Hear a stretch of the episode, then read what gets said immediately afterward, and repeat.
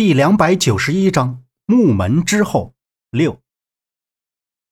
站在石阶下的杨木望眼整个砌墙上的石砖，他眯起了眼睛，想要将石砖上刻的东西看得更清楚些。抬起手摸了摸额头上的汗珠，这瞬间大脑一片空白，他盯着盯着，眼前就变得模糊起来。杨木揉揉眼，不由得眉头锁紧。怎么在这个时候什么也想不起来了？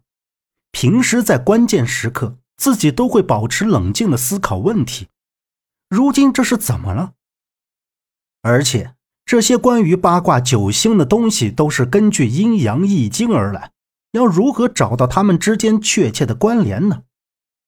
突然间，杨木就感觉砌墙上的石砖全部都抽离了出来，一块块石砖悬到半空。片刻，朝自己的眼中飞来。自己的身体这一刻却不能动弹，猛然睁开双眼，看着那石砖一块一块的戳进眼中，随后就见眼前一张线条大网由近及远的浮现在杨木的身前。当杨木看清身前的线条网状时，一刹那，脑海里曾经看到过的、听到过的易经的知识全都响了起来。这条线网状形成的是一个巨大的八卦吉凶阵，在网状上有明显的闪烁点，那些闪烁的位置都是八卦八门所处的位置。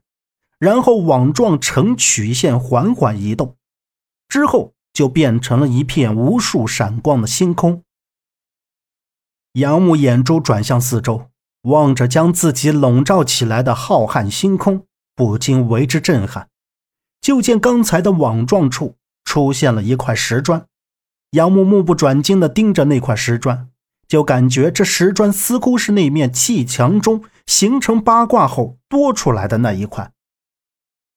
然后在他的左边同时出现了好几块石砖，杨木从位置看出这是一个勺子的样子，难道是北斗七星？杨木念叨着。再看最左边的那两块石砖，上下也各有两块石砖，并且还有一条线连着最下面模糊闪烁的光点。然而连线的并不是一条，是三条、四条。杨默，你怎么了？为什么不说话了？是哪里不舒服吗？张瑞雪的声音冲荡在整个星空。突然，星空中的那些石砖光点变了颜色。越来越淡，直到张瑞雪那双担心的眼睛出现在自己的面前，杨木这才一个抖动，站稳身体。他摇摇头道：“啊，我我没事，瑞雪。我想到，如果将现在形似八卦的阵型转换成九星阵型，就要把八卦看作为八门。那在这八门当中，开门、生门和休门都是吉门。”只要找到这几个吉门，吉门是指生位，就是生门的意思吧？那是要按动代表吉门的那几块石砖，才可以打开这面砌墙。张瑞雪转身看向砌墙，问道：“杨木走上石阶，从右到左又看了一遍整个石墙。他让张瑞雪到砌墙左边那块石砖前，把那块石砖按下。”就在张瑞雪把那块石砖按下去之后，在它的上面又弹出一块来。石砖弹出来之后，周围没有变化。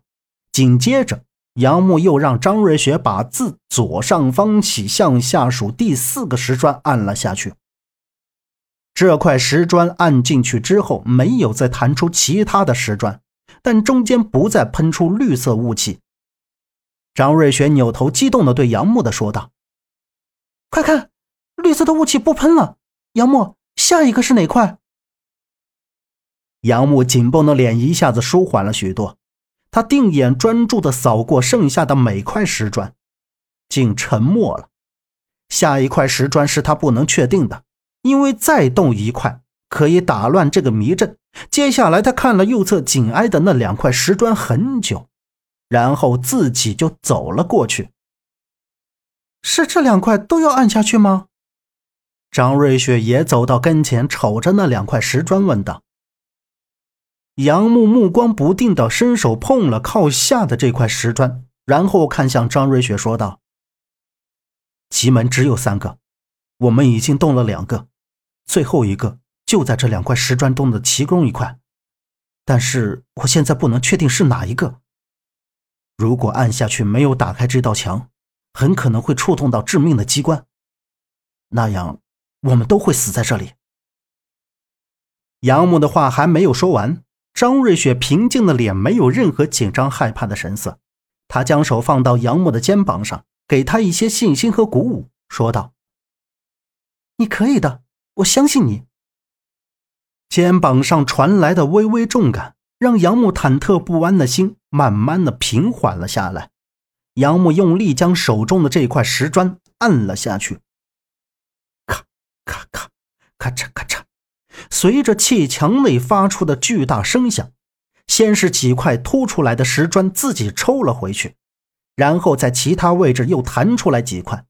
待一阵动静之后，砌墙上由凸出来的石砖变成了九星连体的形状，也没有出现任何机关暗器之类的东西，砌墙也在缓缓地向上移动着。这时。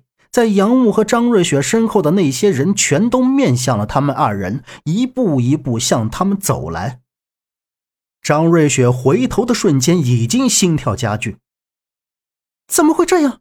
杨木，你看他们眼神都不对劲呢，个个都充满了杀气。杨木瞅着周震和夏洛伊，也是一副杀气腾腾的样子，快步的向自己这边走过来。杨木拉着张瑞雪向身后的砌墙退去。瑞雪要小心，很可能我们刚才按错了其中一步，给他们制造了影响。杨木的眼睛闪烁着，局促不安的说道。两个人被他们逼到了砌墙边上，畏惧的看着眼前的十几个人。这墙怎么还不开呢？呃，张瑞雪动了一下头，目光瞥了一眼侧面的砌墙。突然就被走到跟前的人强有力的一把扣住了肩膀，把他向前拉拽。这一举动让张瑞雪大惊失色，直接喊叫了出来。杨木的脸一侧，伸起胳膊就去阻拦，去抓那只僵硬的手，却发现那人的力气比自己大很多。杨木一个跨步就冲了上去，使劲的将那人往后推。这边，张瑞雪咬牙跺脚的挣脱。再看其他人也都冲了上来，看着夏洛伊也来到自己的面前，张瑞雪不停的喊他的名字，想要叫醒他，但他听不到一样，没有回应。这些人已经神志不清了，他们根本不知道自己在做什么。杨木挥拳打了好几拳身前的王玉龙，王玉龙像是没有知觉，不知疼痛，脸鼻子都被杨木打肿了，还直挺挺的冲着杨木过来。慌乱之中，杨木受伤的手掌又是一阵刺痛，他紧紧地抓着那只手腕，就看到伤口在出血。